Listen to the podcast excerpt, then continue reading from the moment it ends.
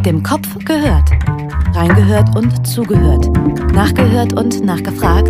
Nachgedacht und mitgedacht. Das ist Kopf gehört, IBEB im Gespräch. Wir wollen hinhören, zuhören und miteinander reden.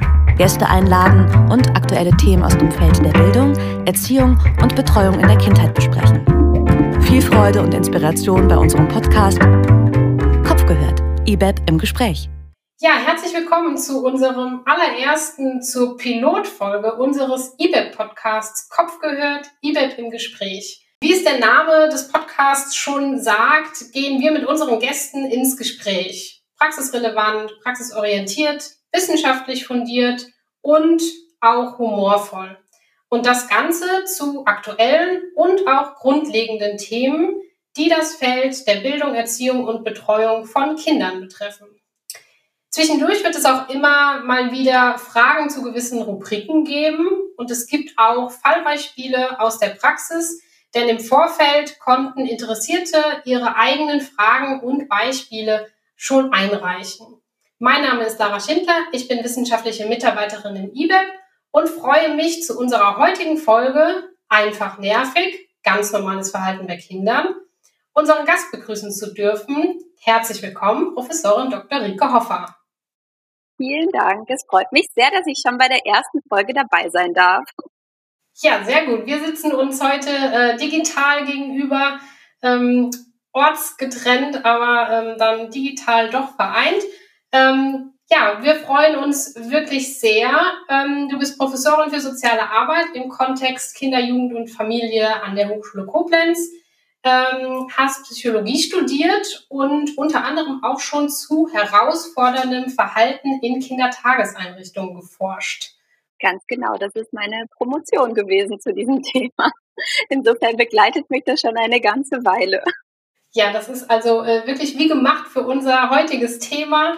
Ähm, wir sind sehr froh, da eine Expertin zu Gast zu haben und beginnen möchten wir, ähm, also ab jetzt dann auch in jeder Folge mit einer Rubrik, die sich die Alltagsfrage nennt. Und da möchten wir ähm, ja unseren Gästen ja so ein bisschen persönliche Fragen auch stellen. Und ja, zum Thema passend, ähm, glaube ich, kann man auch vorwegnehmen, jeder Mensch ist ja auf die eine oder andere Art und Weise manchmal auch nervig, ähm, auch wir beide. Aber ähm, ja, die Frage ist, was denkst du, was Familie und Freunde an dir nervig finden könnten? Also ehrlich gesagt, glaube ich, mir fallen da ganz schön viele Sachen ein, die man an mir, an mir nervig finden kann. Ähm, ich äh, fürchte, dass gerade Freunde von mir sagen, dass ich manchmal doch sehr auf die letzte Minute oft komme. Ah. ähm, und manchmal klappt das dann auch nicht so ganz. Also, und ich weiß, dass da doch einige schon ziemlich genervt von sind manchmal. Okay. Ja. Also ähm, sehr pünktlich oder manchmal vielleicht auch ein bisschen äh, hinter der Zeit, genau. okay, ja, das ist ähm, glaube ich, was, womit man das Umfeld nerven kann manchmal. Das, das stimmt. Ähm, vielleicht hat sich, äh, haben sich einige ZuhörerInnen auch äh, währenddessen Gedanken gemacht, ähm, auch überlegt und es ist was eingefallen, was an ihnen vielleicht nervig sein könnte. Mir ging es auch so bei der Vorbereitung. Ich wusste aber auch direkt eigentlich mehrere Dinge. Ähm, und ich glaube, ja, was man, man mir oder was auch gerade mein, mein direktes Umfeld nervig findet, ist, dass ich im Privaten nicht so ganz entscheidungsfreudig bin. Also, was soll es zu essen geben? Welcher Film wird geguckt und so weiter? Da ist dann immer, ähm, ja, da sind Menschen dann auch von mir genervt. Aber, oh, aber ähm, genau. das kommt mir auch bekannt vor. Ich glaube, das ist noch eine weitere nervige Eigenschaft, die noch gar nicht auf meiner längeren Liste stand dann kann man die Liste an nervigen Angewohnheiten sogar durch den Podcast hier ergänzen. Oder? Ja, wenn man das möchte tatsächlich. Genau. Man muss sich natürlich nicht nur darauf fokussieren, aber es ist eben etwas, das ja jeder Mensch äh, legt in irgendeiner Weise eben ja nerviges Verhalten an den Tag und ich glaube, das passt eben auch ganz gut in die Kita oder das merkt man eben vor allem auch in der Kita. Dieses Nervige, wir haben ja auch die Folge so genannt, einfach nervig. das sind sicherlich Aussagen, die, also ich ähm, aus meiner Erfahrung auf jeden Fall schon in der Praxis gehört habe und auch mit Sicherheit schon ausgesprochen habe. Ähm, von unseren ZuhörerInnen ähm, oder von Interessierten eben vorab kam, dass gerade so dieses Herausschreien von den Emotionen der Kinder, dass das als wirklich nervig und sehr anstrengend empfunden wird. Also egal, ob es positive oder negative Emotionen sind und auch aktives Zuhören, also wirklich Zuwendung, hilft da nicht wirklich und nicht immer. Ähm, ist das was, was du auch als wirklich das Nervige bezeichnen würdest? Also du bist ja da Expertin auf dem Gebiet. Ist das dieses Herausschreien von Emotionen da schon was, was man in der Kita als nervig bezeichnen kann? Also ich bin ja tatsächlich eben relativ viel in Weiterbildungen, auch in Kitas zu dem Thema unterwegs. Also das heißt dann zwar bei uns ein bisschen anders, nicht einfach nervig, sondern ähm, ja ressourcenorientierter Umgang mit herausfordernden Verhaltensweisen. Und ja. ich bin außerdem ja Kinder- und Jugendlichenpsychotherapeutin und in dem Rahmen treffe ich natürlich ganz viele, nicht nur ganz viele Kinder, was immer sehr schön ist, sondern auch ähm, ganz viele Eltern, die mir dann erzählen, wie es ihnen so geht mit ihren Kindern. Und ähm, tatsächlich würde ich sagen, nee, das ist eigentlich nicht das häufigste, sondern es ist eine von ganz, ganz vielen Möglichkeiten, wie Kinder sich äußern können, wovon Erwachsene dann genervt sein können.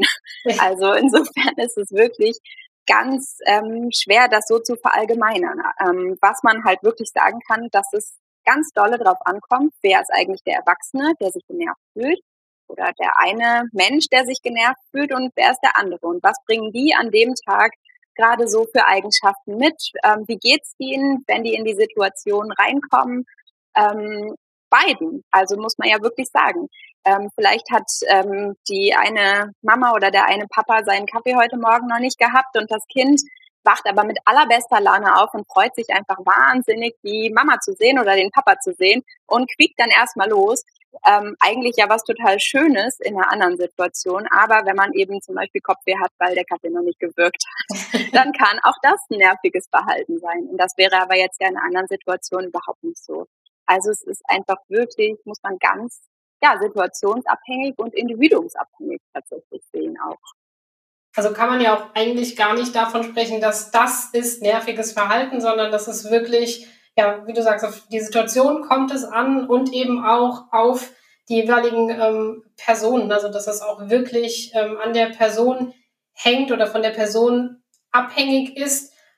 Ähm, das heißt, kann man das auch ein bisschen, ähm, wenn man es jetzt auf die pädagogische Praxis bezieht, mit der Chemie zusammenhängen, die Chemie zwischen zwei Personen, also Kind und Fachkraft, dass auch vielleicht die Chemie einfach zwischen ähm, Kind und Fachkraft nicht ganz so stimmt und deswegen das Kind ein, ja, in Anführungszeichen nerviges Verhalten an den Tag legt?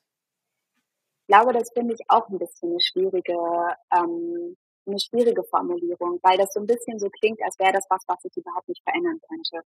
Ähm, und das ist im Normalfall einfach nicht so. Also, sondern es ist tatsächlich ganz viel auch eben Tagesform abhängig von ähm, beiden. Manchmal ist das so, dass sich bestimmte Muster von Verhalten, die Kinder zeigen, aber auch die Fachkräfte zeigen, ähm, dass die sich so aufeinander einsteifen. Und das kann in einem ganz positiven Sinne geschehen, aber das kann auch in einem nicht so tollen Sinne geschehen, so dass beide sich dann auf Dauer voneinander belastet fühlen. Und dann ist es tatsächlich ganz wichtig, dass ähm, ja die Fachkraft, die ist ja die Erwachsene und auch die Professionelle in der Rolle, ist natürlich deren Aufgabe auch tatsächlich diesen Teufelskreis, der da tatsächlich manchmal entstehen kann, nicht alleine, aber zusammen mit ihren Kolleginnen durch Reflexion auch zu durchbrechen. Und vielleicht deswegen, also ich habe ja schon diese, diese Begrifflichkeit von dem herausfordernden Verhalten gerade gesagt und vielleicht passt das auch ganz gut dazu, weil das ja wirklich ähm, nochmal eine, eine andere ja, Formulierung ist, die manchmal so hilft zu zeigen, nee, es gibt eben nicht das objektive Genervtsein, sondern es geht eher darum, dass da ein Mensch ist und der trifft einen anderen Menschen und fühlt sich in der Situation an dem Tag von dem Verhalten von anderen Menschen herausgefordert. Und das kann eben auch durch Genervtsein sein. Aber es ist ja auch nicht das Einzige, was wir empfinden können, wenn uns das Verhalten von einem anderen Menschen ja, stört oder uns belastet, sondern das kann auch mich traurig machen. Ähm, das kann mich auch richtig wütend machen manchmal. Also unsere Emotionen, da gibt es ja ganz verschiedene von, die das äh, dann ausrufen können. Aber es sind eben immer die beiden, die miteinander so eine Situation haben. Und das ist so ein systemischer Aspekt, den finde ich bei diesem Thema extrem wichtig, auch wenn ich Verhaltenstherapeutin bin. Aber dieses gerade herausforderndes Verhalten, das ist ja immer so eine Sache, man hört das sehr viel. Hm, da kann man sich natürlich auch fragen, ist das jetzt nicht einfach auch nur ja, eine nette Umschreibung? Ähm, warum nennen wir das Kind nicht beim Namen? Warum sagen wir nicht einfach, ja, das Kind ist äh, jetzt ähm, verhaltensauffällig? Ähm, ja, warum ist das, ähm, warum können wir das nicht einfach wirklich so sagen, ähm, wie es ist? Das klingt ja schon wieder so, als wäre das was Objektives, Lara. Eine provokative Frage. Mal. Eine provokative Frage. Wenn wir jetzt tatsächlich in der Weiterbildung wären, dann würde ich diese Frage ganz bestimmt einfach zurückgeben. Was spricht denn dagegen eigentlich, diese, diese Formulierung zu verwenden, Verhaltensauffälligkeiten, wenn ähm, ja, man in einer Situation zum Beispiel genervt ist? Und dann normalerweise fällt den ganzen pädagogischen Fachkräften, denen fällt da immer ganz viel ein, was dagegen spricht. Zum Beispiel, ähm, dass es, wenn man ähm, das so sagt, einfach so lapidar und nebenbei, ähm, dass es das Kind natürlich auf eine bestimmte Weise etikettiert, also dass es sozusagen in eine Schublade reinfällt ähm, und dann das, also diese Formulierung natürlich suggeriert, dass dieses Kind nicht nur eben in dieser Situation so ist, also wie zum Beispiel ähm, die kleine Marie ist aggressiv. Ne, das wäre jetzt ja so eine klassische Formulierung oder Benennung von einer Verhaltensauffälligkeit. Und da drin steckt eben auch, ja, sie ist es. Sie ist es morgens, wenn sie in die Kita kommt, sie ist es mittags beim Mittagessen, sie ist es ähm, in der Bauecke und sie ist es auch, wenn sie wieder nach Hause geht und zu Hause ist sie bestimmt auch noch aggressiv.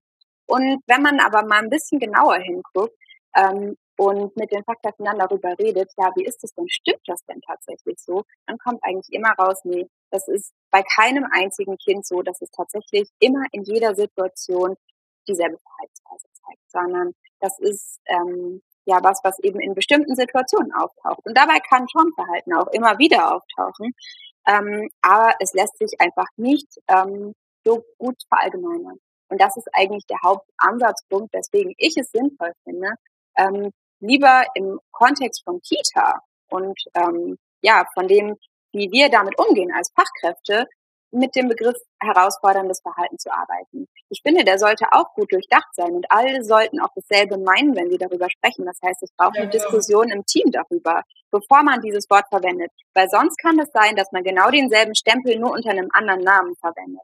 Und das ist überhaupt nicht so, wie ich es meine, sondern da drin steckt, dass man bemerkt, oh, ich selber, ich als Mensch stecke in dieser Situation ja genauso drin und ich werde in dieser Situation herausgefordert eben. Ähm, und das ist vielleicht ein Verhalten, was das Kind in der Situation zeigt, wovon meine Kollegin kein bisschen herausgefordert ist. Und die würde nie auf die Idee kommen zu sagen, die Marie, also das ist ja eine, ein aggressives Kind, sondern die würde sagen, die Marie, das ist so ähm, ein bewegungsfreudiges, aktives ähm, Kind und hier bei mir ähm, im, im Bewegungsraum, die zeigt da alles und ähm, ich sehe ganz viele Situationen, wo sie sich sehr kooperativ verhält, wo sie ganz unterstützend ist. Und die hätte eine ganz pers andere Perspektive auf genau dasselbe Kind und manchmal, das ist ganz lustig, auch sogar auf genau dieselbe Situation. ja, das ist, äh, da kommen mir direkt zwei Gedanken, nämlich zum einen ähm, eine, ähm, ja, ein Fallbeispiel oder ähm, eine Aussage einer ähm, Zuhörerin, die vorneweg beschrieben hat, ähm, dass sie auch eben in ihrer Arbeit in der Praxis ein Kind hatte, ja, wo wirklich immer die negativen Aspekte und die negativen Facetten aufgefallen sind. Und es war immer das nervige Kind, bis sie dann auch mal ähm, darauf hingewiesen wurde, sich mit dem Kind viel intensiver zu beschäftigen. Also wirklich mal, ja, sozusagen den ganzen Tag dieses eine Kind zu beobachten, um eben auch sehen zu können, das Kind hat nicht nur negative Seiten und das Kind hat nämlich super viele positive Eigenschaften eben auch, die vielleicht aber nicht ganz so ja, laut sind, ähm, also nicht ganz so ähm, auffallend sind. Und ähm, da hat sie eben zurückgemeldet, die, die Fachkraft zurückgemeldet, ähm, dass sie das als nützlichen Tipp empfunden hat. Wirklich die Kinder,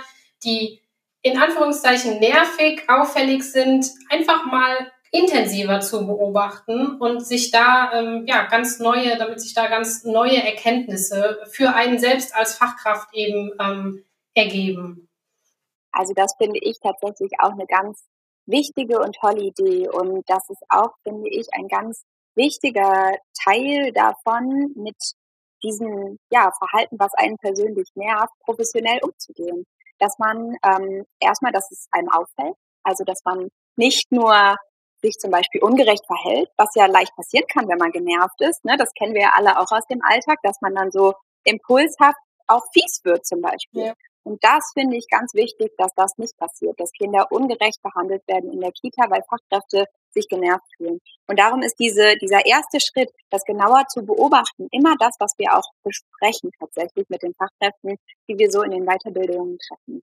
Ähm, und wir empfehlen denen wirklich so ganz simpel eigentlich so eine Liste anzulegen, wo sie das Verhalten, was sie nervt, überhaupt das mal zu konkretisieren, ist schon ein wichtiger erster Schritt und das dann wirklich über zwei Wochen mal genau zu dokumentieren. Wann kommt es eigentlich wirklich vor? Weil ähm, das hilft schon ganz arg, da ähm, eine, das mal ein bisschen zu präzisieren. Und dann sollen die immer auch nur eine zweite Liste führen und das ist genau so, wie du auch gerade beschrieben hast, nämlich ähm, tatsächlich eine Beobachtung darüber, welche ja, von der Fachkraft als positiv bewerteten Verhaltensweisen das Kind eigentlich zeigt. Also wie zum Beispiel schön mit einem anderen Kind ähm, kooperativ zusammenspielen oder jemandem helfen oder ähm, was auch immer. Also jedenfalls eine positive Verhaltensweise genauso zu beobachten. Und dann am Ende sich diese beiden Listen mal anschauen, das ist meistens ein richtiger Aha-Effekt, den man dann haben kann, weil man dann nämlich merkt, oh, Moment mal, ich habe zwar immer gesagt, ähm, der ähm, Peter, der schlägt dauernd oder schreit ganz viel und dann merkt man aber so, hm, nee, eigentlich ist es doch immer nur in der Garderobensituation. Und wenn ich ehrlich bin, eigentlich in der Garderobe finde ich es auch ein bisschen zu eng. Also das ist dann schon ein richtig guter Effekt. Und wenn man das dann noch zusammen mit seinen Kolleginnen auch mal durchspricht und über dieses Kind spricht, was beobachtet ihr denn dort eigentlich? Wie würdet ihr das denn, was wir hier beobachtet haben, interpretieren? Ähm, also wirklich bewusst reflektiert darüber, das ähm, ist der nächste Schritt im Grunde, damit umzugehen. Und dann merkt man häufig auch, was eigentlich an diesem genervt fühlen ist das, was ich selber mitbringe in diese Situation. Gibt es vielleicht Werte und Normen von mir, die dieses Kind durch sein Verhalten ja triggert, wo ich immer wieder an so eigene Verhaltensmuster erinnert werde, was eigentlich ja mit dem Kind selber gar nicht so viel zu tun hat im Grunde. Ja. Genau, das ist auch der zweite Punkt, den, den ich eben auch noch meinte, was jetzt auch wieder angeklungen ist, diese, ähm, ja, das, die professionelle Haltung einfach der Fachkräfte. Also das ist ja nun mal auch ähm, für alle, die das IBEP kennen, die wissen ja auch, dass ähm, Haltung ähm, immer wichtig ist und dass die Reflexion im IBEP großgeschrieben wird, ähm, gerade auch Qualitätsentwicklung im Diskurs. Unser ähm, Ansatz, da geht es ja ähm, unter anderem eben auch darum, und das ist ja auch genau das im Prinzip, was du angesprochen hast. Also im Team in den Diskurs, in den Austausch zu gehen und eben dann auch hinsichtlich eines solchen Verhaltens von Kindern ähm, ja auch eine professionelle Haltung zu entwickeln. Die muss ja nun mal auch erstmal entwickelt werden und dann aber auch wirklich konsequent an den Tag zu legen. Denn das ist ja das, was im Gegensatz zum Elternhaus ähm, handelt es sich bei pädagogischen Fachkräften ja um professionell ausgebildete Menschen. Ähm, die, ja, also du hattest jetzt eben auch angesprochen, die, die Weiterbildung. Ähm, würdest du sagen, dass das da auch wirklich einen großen Anteil ähm, am ganzen Auftreten auch der Fachkräfte hat, diese professionelle Haltung? Ich glaube, die Frage habe ich nicht ganz verstanden, was du damit meinst. Also ich glaube, dass es ganz wichtig ist, genau wie du gesagt hast, dass die sich entwickeln ähm, zu dem Thema. Das ist also, und ich finde, um eine Haltung tatsächlich dazu zu entwickeln, die professionell ist, braucht man A, sein Team und man braucht B, auch einiges an Wissen tatsächlich dazu. Ähm, also das ist jetzt nichts, was man so geschenkt kriegt, wenn man einfach nur ganz viel diskutiert, sondern tatsächlich, ich finde, da braucht schon auch ein bisschen Input. Ähm, und eben ist es eigentlich wirklich das Beste, wenn das ähm, ein Prozess ist, wo sich das Team gemeinsam auf den Weg macht. Weil das macht ja auch unsere Professionalität als Fachkräfte ein Stück weit aus, dass wir eben nicht alleine sind, sondern dass wir eben das Team haben, auch als Reflexionsraum. Und das entspricht tatsächlich ziemlich genau dem, was ja auch das IBEF immer versucht voranzubringen. Genau, ja. Und ähm, trotzdem ist natürlich auch immer die Frage, so professionelles Verhalten, Verhalten die, die professionelle Haltung ähm, im Gegensatz zum, ich bin eben auch nur Mensch. Ähm, Gerade eben so Situationen, wo 25 Kinder auf, ich weiß nicht, x Quadratmetern eben zusammen ähm, spielen, toben, ähm, was auch immer. Und vielleicht ist sogar auch noch ein regnerischer Tag. Ähm, und man ist wirklich auch einfach durch. Vielleicht geht es auch eben auf die Sommerferien zu, so ähm, oder es ist gerade Adventszeit, was auch immer. Da können ja so viele Faktoren mit reinspielen und letztendlich bin ich ja auch als Fachkraft irgendwie auch Mensch. Und wir hatten es eben schon, nervig kann ich sein, ich kann aber auch eben einfach irgendwann mal genug haben. Da ist so eine Diskrepanz dann zwischen, natürlich muss ich meine professionelle Haltung wahren, aber irgendwie, mir ist jetzt trotzdem gerade mal alles zu viel. Wie, wie kann man dem am besten begegnen, damit man eben nicht so abrutscht ähm, und dann auch mal ähm, ja, sich im Ton vergreift oder ähm, ja, vielleicht sogar ähm, heftigeres? Also ich finde, das ist tatsächlich dieses, wie du es gerade geschildert hast, dass man bemerkt, mir wird gerade alles zu viel, ist da schon ein ganz wichtiger erster Schritt. Auch ähm, dazu daran, was zu verändern. Weil natürlich kann das sein, dass ich mal einen Tag habe, wo ich einfach nicht so stressresistent bin. Und es ist ein wahnsinnig anstrengender Job, der wirklich ganz viel von einem persönlich auch fordert. Und das ist ja auch das Besondere bei unserem pädagogischen Handeln, dass wir eben nicht nach Schema F handeln, sondern dass wir immer wieder in Situationen kommen, wo es ungewiss ist, wo wir auch kein Muster dafür haben. Und da müssen und sollen wir uns ja auch als Menschen, als Personen tatsächlich einbringen. Also das ist ja genau das Richtige. Und wir sollen es eben aber auf der Folie dessen tun, was wir wissen, was wir gelernt haben.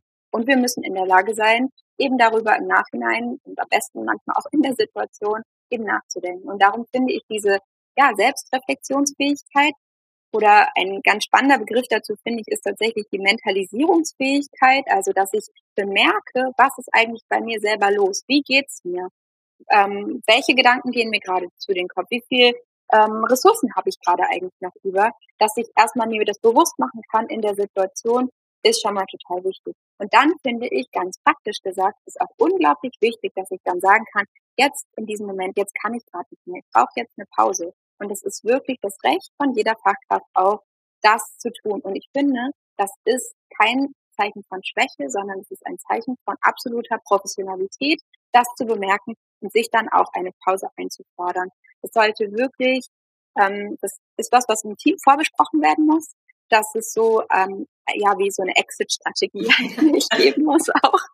Dass es, ähm, wenn eine Situation wirklich einen so fordert, dass man merkt, jetzt kann ich gerade nicht mehr professionell agieren, ich muss jetzt hier raus, dass es auch immer möglich ist. Und dafür hat man tatsächlich auch seine Kollegen. Und es muss in jeder Situation drin sein, dass ich die hole und als Notfallstrategie rausgehen kann dann aus der Situation. Das muss ja gar nicht lange sein, sondern oft reicht es ja, wenn man einmal drei Minuten vor die Tür geht zum Beispiel. Ne? Also auch wenn man nicht raucht, kann man eine kleine innere Raucherpause machen. ähm, und es gibt natürlich auch noch andere Strategien, die man sich selber einfach aneignen kann, um den Stresspegel ganz akut auch runterzubringen. Das finde ich auch wichtig, dass man darüber mal nachdenkt. Hilft es mir zum Beispiel einmal tief in den Bauch einzuatmen, und wirklich ähm, einmal runterzukommen? Hilft es mir zu spüren, wie stehe ich auf meinen Füßen? Hilft es mir vielleicht mehr, einmal aus dem Fenster zu gucken und ganz bewusst da was wahrzunehmen?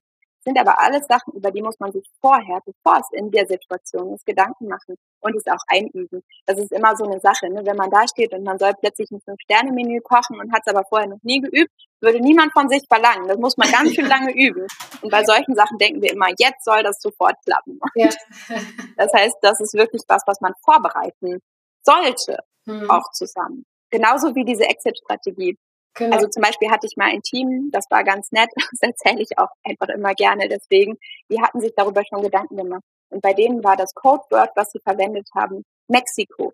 Und wenn eine Fachkraft gesagt hat, Mexiko, was jetzt ja nicht so das Wort ist, was dauernd vorkommt, dann war allen klar, okay, die muss jetzt einmal schnell raus. Und das wurde dann auch immer berücksichtigt, dass das so geht tatsächlich. Also dann kam jemand zur Unterstützung, hat die Gruppe eben für den Moment ähm, übernommen ja. und die Fachkraft konnte raus. Finde ich super wichtig und man merkt aber auch da eben wieder, die Absprachen müssen eben vorher ja. da sein.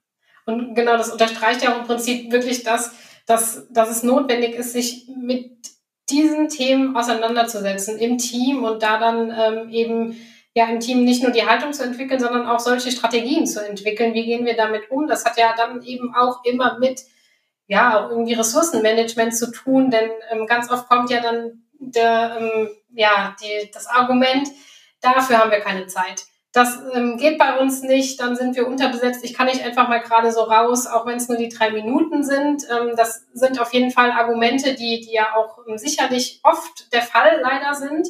Ähm, aber genau, ich kann mir auch gut vorstellen, wenn man genau das eben thematisiert und genau für solche Fälle eben dann einen, ja, sozusagen einen Ablaufplan hat, ähm, Ablaufplan Mexiko, ähm, dann ähm, dann kann es eben doch gelingen. Und ich glaube auch, dass es da, also wie du auch sagst, ähm, gute Beispiele schon gibt, aber dass das einfach, ja, einmal mehr zeigt, dass es im Team angesprochen werden muss.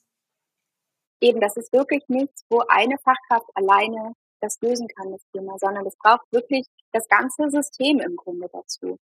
Ähm, auch die Leitung muss dahinter stehen. Und vielleicht auch noch mal so als äh, Mutmacher eigentlich, ähm, eben wir haben ja schon relativ viele Fachkräfte-Teams auch so über einen längeren Zeitraum mit dem Thema begleitet und dabei waren wirklich viele ähm, auch Einrichtungen, die jetzt nicht ideale Rahmenbedingungen haben, ähm, die dann sich aber trotzdem auf den Weg gemacht haben und einfach ähm, sich zum Beispiel im Rahmen von zwei Fachtagen und noch so zweimal in die Teamsitzung kommen, mit dem Thema beschäftigt haben und die wirklich gesagt haben, nachdem dieser Prozess abgeschlossen war, okay, wir haben keine schwierigen Kinder mehr. Wow. So, und das war nicht so, dass wir alle Kinder aus der Einrichtung rausgenommen haben und die mit zu uns nach Hause genommen haben. Sondern es waren natürlich dieselben Kinder. Und das waren jetzt nicht Einrichtungen in irgendwelchen High-Detail-Vierteln, sondern die hatten da schon ihr Päckchen alle miteinander zu tragen. Aber das hat eben wirklich ganz viel ja, mit Teamentwicklung, mit Organisationsentwicklung und dann auf individueller Ebene tatsächlich mit Haltungsentwicklung zu tun, dass man mit solchen wirklich schwierigen Situationen anders umgehen kann. Ja. Und es geht. Also da ist eine Veränderung möglich. Aber eben, es bringt nicht zu sagen, oh, wir haben für solche Fortbildungen keine Zeit. Oder wir haben keine Zeit zum Beispiel für Fallbesprechungen. Mhm. Das da, hm, da kriege ich einen ganz roten Kopf. Weil das ist tatsächlich die pädagogische Kernaufgabe, tatsächlich sich genau damit zu beschäftigen und ähm, genau sowas zu besprechen. Ja. Genau, das sind dann die ja die Grundlage, um ähm, ja, den Kindern dann gut begegnen zu können im Alltag. Ähm, aber du hattest es eben auch schon angesprochen, auch das Wissen darüber, was steckt eigentlich dahinter, auch das ist eben wichtig. Also, dass man sich da auch wirklich so ein, so ein Grundwissen wirklich aneignet. Ähm, was steckt denn, ja, vielleicht auch eben aus deiner ähm, Sicht als Psychologin, was steckt dahinter, hinter so nervigem Verhalten, so auf die Entwicklung, auf vielleicht auch neuropsychologisch gesehen. Ähm, was kann man vielleicht so relativ kurz und knapp sagen, das geäußerte nervige Verhalten, was, was geht da vor sich sozusagen? Also tatsächlich ist es auch wieder so, dass ich leider keine Rezeptantwort darauf geben kann, sondern was ich sagen kann, ist im Grunde, dass man alles menschliche Verhalten wirklich ähm, sich ja, die Lebensbedingungen von dem einzelnen Kind genau anschauen muss. Und wir Psychologen, wir lieben das biopsychosoziale Modell, um das zu tun. Also das heißt, wir gehen immer davon aus, dass ähm, ein Verhalten, so wie es jetzt eben gezeigt wird, dass es sowohl ähm, in der Geschichte von einem Kind sowohl biologische Ursachen als auch soziale Ursachen, also wie, welche Erfahrungen hat das Kind in der Familie gemacht, in der Kita gemacht bisher, ähm, als auch psychische ähm, Aspekte, die damit reinspielen, dass es all das miteinander zusammenspielt und sich gegenseitig beeinflusst ähm, und dann letztlich dazu führt, dass jetzt die Situation so ist, wie sie eben ist. Und was ich auch ganz wichtig dafür finde, immer noch so im Kopf zu haben, dass ähm, Kinder tatsächlich ihre Grundbedürfnisse, die wir alle als Menschen haben, ähm, die haben ja noch weniger Möglichkeiten, die auszudrücken letztlich.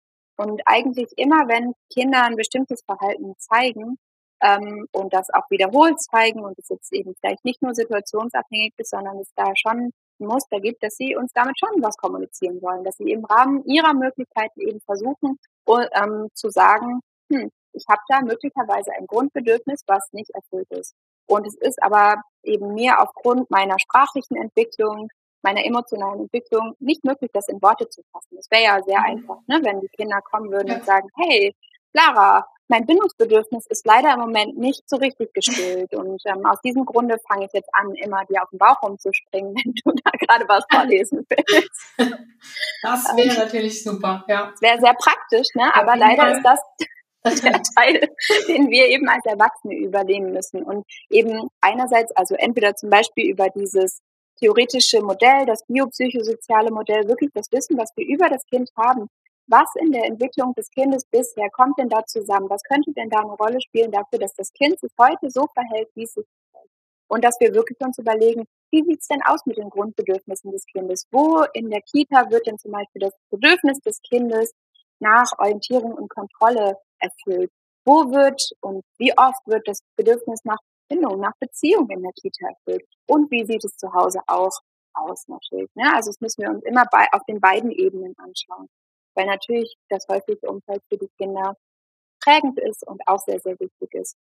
Ja, genau. Also gerade Bezugspersonen, das war auch ein Fallbeispiel, ähm, das ja uns zugesendet wurde, ähm, wo auch ausgeführt wurde, dass ähm, ja sich, wie wir es eben auch äh, gesagt hatten, im Team damit beschäftigt wurde. Also ein ähm, zweijähriges Kind war da, ähm, da wurde gesagt, das ist doch nicht normal. So war eine Aussage vor Ort. Und ähm, ja, es wurde dann darüber gesprochen und letztlich ähm, konnten die Fachkräfte eben auch feststellen, ah, es geht wirklich um die Bezugsperson. Es muss, das Kind sucht einfach eine verlässliche Bezugsperson. Das da vorher aufgrund von Personalwechsel ähm, eben nicht gegeben waren. Und das zeigt eben auch, also auch dieses Fallbeispiel zeigt eben, diese Auseinandersetzung im Team ist ganz wichtig und das ist eben ein ähm, Punkt sein kann, dass es um Bezugspersonen geht. Ähm, einer natürlich dann von, von vielen Faktoren.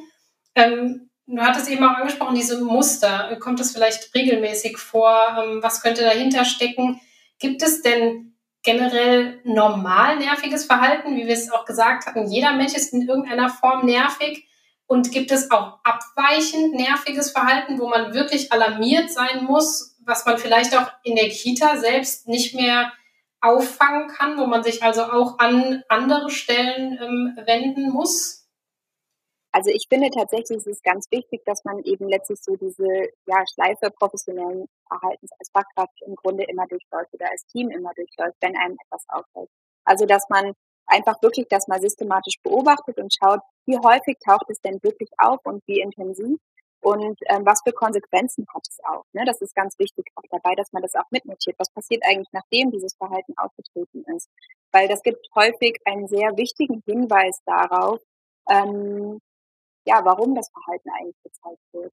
Und ähm, wenn tatsächlich man diesen Beobachtungsschritt gegangen ist und dann auch den Reflexionsschritt im Team gegangen ist und dann bemerkt, hm, und vielleicht auch nochmal mit den Eltern darüber gesprochen hat, wie jetzt gerade da die Situation ist und man dann aber merkt, hm, wir können das irgendwie alles immer noch nicht so richtig einschätzen, dann finde ich es wichtig, dass auch zeitnah tatsächlich jemand von außen eingeschaltet wird.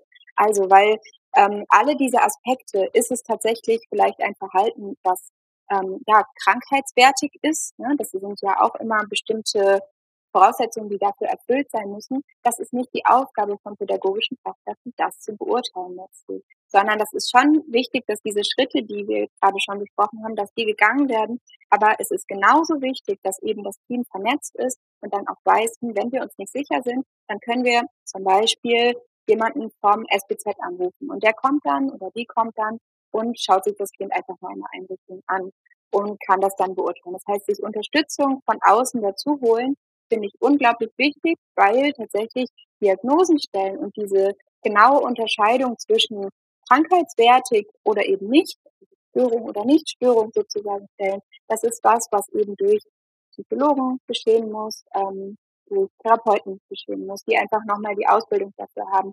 Und diesen ähm, wirklich diagnostischen Schritt, der zwischen diesen beiden Feldern differenziert, das ist was, was eine Fachkraft nicht leisten kann und soll. Also das finde ich genauso wichtig.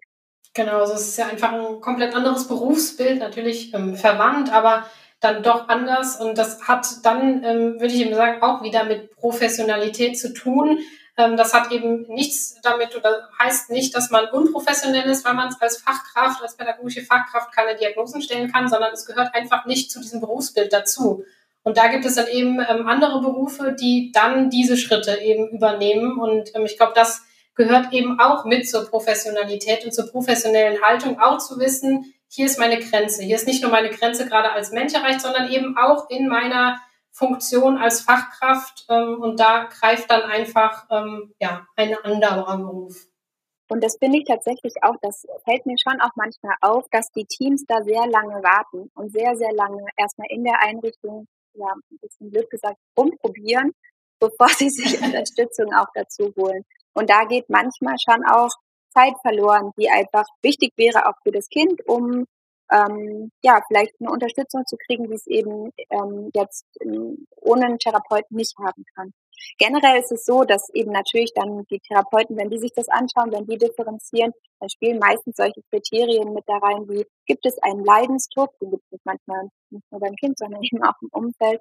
Ähm, aber vor allem auch, ist das Kind in der Lage, die Entwicklungsaufgaben die in dem Alter eben vor ihm liegen, angemessen zu bewältigen. Also das sind so die Ankerpunkte, die uns als Psychologen dann helfen. Aber wir haben da sehr viele Mittel, um das ähm, ja rauszufinden letztlich. Also wir reden eben sehr genau mit den Eltern darüber, wir reden sehr genau mit den Fachkräften, wir schauen uns das Kind an. Wir verwenden Fragebögen, wir verwenden Beobachtung. Also das ist wirklich ein sehr differenzierter Prozess, der da stattfindet, bevor so eine Diagnose gestellt werden kann. Ähm, und alles andere ist einfach fahrlässig, finde ich auch tatsächlich. Also da sollte man wirklich die Finger von lassen. Ja, genau. Und ähm, was auch noch von einem, ähm, ja, aus der ZuhörerInnen-Riege kommt, ist ein Fallbeispiel, bei dem ein Kind ähm, ja weit in der eigenen Entwicklung war und da einfach Probleme hatte, den, den Anschluss ähm, wirklich zu finden, beziehungsweise wurde auch immer wütend, wenn ähm, andere Kinder dann ähm, das Bauwerk zerstört haben. Und Fachkraft und Eltern haben ähm, gemeinsam beschlossen, dass das Kind nur noch seltener in die Kita kommt, ähm, weil es da einfach zu viele ja, Triggerpunkte ähm, gibt. War das, ist sowas als, ja, gute Entscheidung zu bewerten. Das war nämlich die Frage dann, die tatsächlich von, äh, von einer Fach, Fachkraft kam. Ähm, ja, was lässt sich zu einer solchen Entscheidung sagen, wenn man da ähm, ja vielleicht auch Kinder, die dann aufgrund ihrer weiteren Entwicklung ähm, im Gegensatz zu den ähm, Gleichaltrigen deswegen irgendwie nervig ähm, erscheint oder nervige ähm, Formen an den Tag legt, das Kind dann nur noch seltener in der Kita zu betreuen finde das total schwierig, das pauschal zu beantworten, weil mir fehlen da jetzt ganz, ganz viele Informationen noch. Also ich würde eigentlich, bevor ich dazu was sage, also es ja auch oder das nicht wage zu bewerten, würde ich erstmal mit eigentlich allen Beteiligten nochmal sprechen wollen, wie das jetzt denn eigentlich für sie ist. Also ähm, und wie jetzt die Rahmenbedingungen für dieses Kind auch sind. Ist es so, also wie oft ist denn selten? Ähm, wie geht es denn dem Kind jetzt mit der Entscheidung? Wie geht es den Eltern mit der Entscheidung? Ähm, was ist denn jetzt die Dynamik, wenn das Kind jetzt in der Kita ist? Wie oft ist es denn jetzt eigentlich da? Was macht es denn dann? Ist es dann besser? Also mir gehen da einfach unglaublich viele Fragen durch den Kopf. Darum finde ich das wirklich total schwierig, da was zu, zu sagen, was dann nicht einfach nur ja eine blöde Stempelantwort ist, ehrlich gesagt. Also ich finde, man muss sich wirklich immer den individuellen Fall angucken und eben nicht nur eine Stimme dabei hören, sondern die ganzen Stimmen. Und eben was ich mir natürlich wünsche, ist, dass es eine, eine Situation entsteht, in der eben das Kind die Möglichkeit hat, ja, dass seine Grundbedürfnisse erfüllt werden können und ähm, wo es eben nicht auch nicht die ganze Zeit sich nur mit Konflikten beschäftigen muss, aber gleichzeitig doch auch. Es ist ja nicht so, dass wir die Aufgabe haben, als Erwachsene alle schwierigen Situationen auch fernzuhalten von den ja. Kindern, sondern manchmal brauchen die ja auch, um daran zu wachsen. Ne? Wenn wir da an unser Entwicklungspsychologiebuch gucken, dann sehen wir den Herrn Vygotsky und der redet immer von der Zone der proximalen Entwicklung. Das kommt einfach jetzt auch bekannt vor. Und natürlich, dafür braucht man auch Herausforderungen. Insofern darf fehlen mir noch ein paar Folgegespräche. Ja, und das zeigt ja eben auch wieder, wie individuell, also ne, wie, wie wirklich, dass die Situationen sehr individuell sind, die, die Personen, die da mit reinspielen und äh, letztendlich dann auch natürlich die, die Entscheidung, also dass das eben nicht einfach so pauschalisiert werden kann. Genau. Und wenn wir jetzt, wir haben ja jetzt ganz viel zum einen über die Fachkräfte, zum anderen aber eben auch über die Kinder oder zu den Kindern gesagt. Und eine Frage kam oder eine Aussage viel eher kam noch ähm, von den ZuhörerInnen. Und zwar, dass nicht die Kinder nerven, sondern vielmehr die äußeren Umstände. Also ähm, die fehlende Zeit, ähm, viele andere Aufgaben, die erledigt werden müssen, vielleicht auch die mangelnde Wertschätzung einiger Stellen, ähm, ständige Einmischung auch von Eltern, gegebenenfalls auch von Politik, sonstigen ähm, Stellen. Was, also was würdest du dazu sagen? So, du hast äh, jetzt auch den, den Kinderblick, diesen äh, psychologischen Blick, aber wenn wir jetzt sagen, davon abgesehen, ist das Nervige eigentlich ähm, vor allem auch diese, diese Rahmenbedingungen ich finde, das ist eine ganz wichtige Erkenntnis tatsächlich. Und auch da finde ich, dass Fachkräfte viel lauter sein sollten. Also das würde ich mir wirklich wünschen, dass die das nicht so lange mitmachen, auch wenn Rahmenbedingungen wirklich untragbar werden, sondern dass die auf den Putz hauen. Und dass wirklich ähm, da zusammen auch mit der Leitung, dass darüber gesprochen wird, was an diesen Rahmenbedingungen sind Aspekte, die wir ändern können durch Organisationen, die in unserer Hand liegen, aber dass wir wirklich auch da Krawall machen und auch ähm, ja, ein Stück weit den Druck weitergeben, ne? weil das ist so eine unglaublich wichtige Aufgabe und so eine gesellschaftlich relevante Aufgabe wie fast keine andere, die Fachkräfte haben. Und ich finde, das ähm, müssen die auch nach außen kommunizieren. Und manchmal sind die dann, also habe ich das Gefühl, ein bisschen zurückhaltend und sagen da gar nicht so laut was, sondern jammern ein bisschen. und aber es wäre gut, wenn die auf den Boden stampfen und mit den Fäusten wedeln und wirklich ähm, das auch nach außen kommunizieren, weil das sind ja auch politische Fragen und Organisationsfragen, wo teilweise die Träger, aber teilweise auch wirklich die Politik was daran ändern muss. Und ähm, ja, dafür muss Krach her normalerweise. Das ist eigentlich eine sehr gute Überleitung, äh, nämlich schon zur, ja, sozusagen Abschlussrubrik. Wir haben auch Kinder gefragt zu dem Thema und da kam ähm, von einem sieben Jahre alten Mädchen die Frage, warum dürfen wir nicht öfter herumschreien? Eine sehr, sehr gelungene Frage, wie ich finde, die ich äh, direkt mal äh, übergebe. Also ich kann die Frage total verstehen. Ähm, ich finde auch, dass tatsächlich ähm, Kinder Orte brauchen, wo sie rumschreien dürfen. Ähm, das ist ganz wichtig. Und wenn es das nicht gibt, dann finde ich, dann solltest du ganz dringend sprechen mit ähm, deinen Eltern und deiner Erzieherin und mit denen mal darüber reden, wo es denn okay ist, dass du auch rumschreist. Weil jedes Kind hat das Recht, auch mal rumzuschreien. Ich kann mir vorstellen, dass deine Eltern und vielleicht auch die Erzieherin in deiner Kita oder deine Lehrerin das nicht so gern mögen, wenn du drinnen rumschreist, ähm, wenn ganz viele andere Kinder auch noch im Zimmer sind die haben meistens dann so ein bisschen Probleme mit den Ohren und du kennst das ja auch, wenn andere Kinder neben dir ganz laut schreien, dann hört man halt danach vielleicht nichts mehr. Aber ich finde es wichtig, dass du zum Beispiel dann draußen sein kannst und dann da genug Platz hast, um auch mal so richtig rumzuschreien. Ja, das passt sehr gut, nämlich zur Rubrik, die am Ende unseres Podcasts, unserer Folge steht, nämlich die Gästefrage. Die Rubrik ähm, zielt darauf ab, dass unser Gast ähm, eine Frage auch mitbringt an unsere ZuhörerInnen. Also eine Frage, die zum Austausch vielleicht im Team, vielleicht auch in, in Kleinteams anregen soll, ähm, zur eigenen Reflexion, die man ja auf der Arbeit besprechen kann, aber auch einfach für sich ähm, ganz privat klären kann.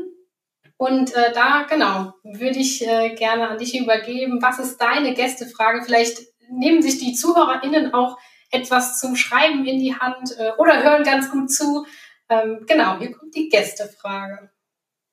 Genau, ich würde gerne Sie fragen, was sind denn eigentlich die Verhaltensweisen von Kindern oder von Jugendlichen oder Erwachsenen, die Sie so richtig nerven, die Sie so richtig herausfordern, dass Sie sich darüber einfach mal Gedanken machen. Und dann im nächsten Schritt, ich habe sogar noch eine zweite, die dazu gehört, Woran liegt das? Welche Ihrer Werte und Normen wird denn durch dieses Verhalten möglicherweise verletzt? Was ist Ihnen so wichtig, dass ähm, Sie dieses Verhalten so aufregt? Weil ich finde, das zu verstehen und für sich selber zu wissen, ist ein ganz wichtiger Schritt.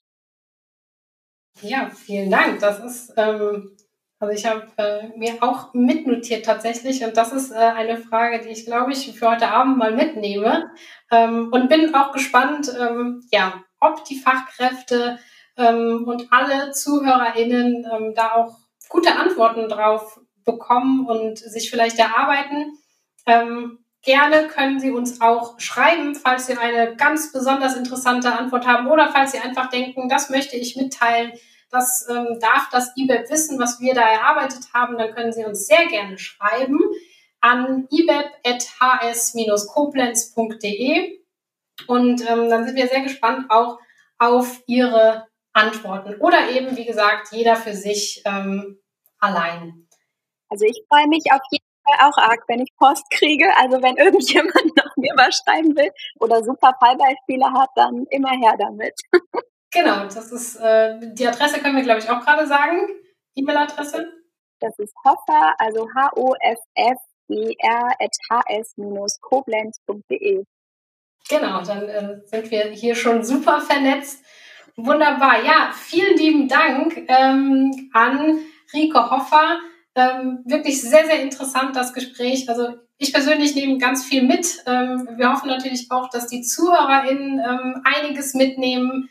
Ähm, es hat ja, uns viel Spaß gemacht. Ähm, und wir hoffen natürlich auch, dass Sie ähm, bei der nächsten Folge einschalten werden.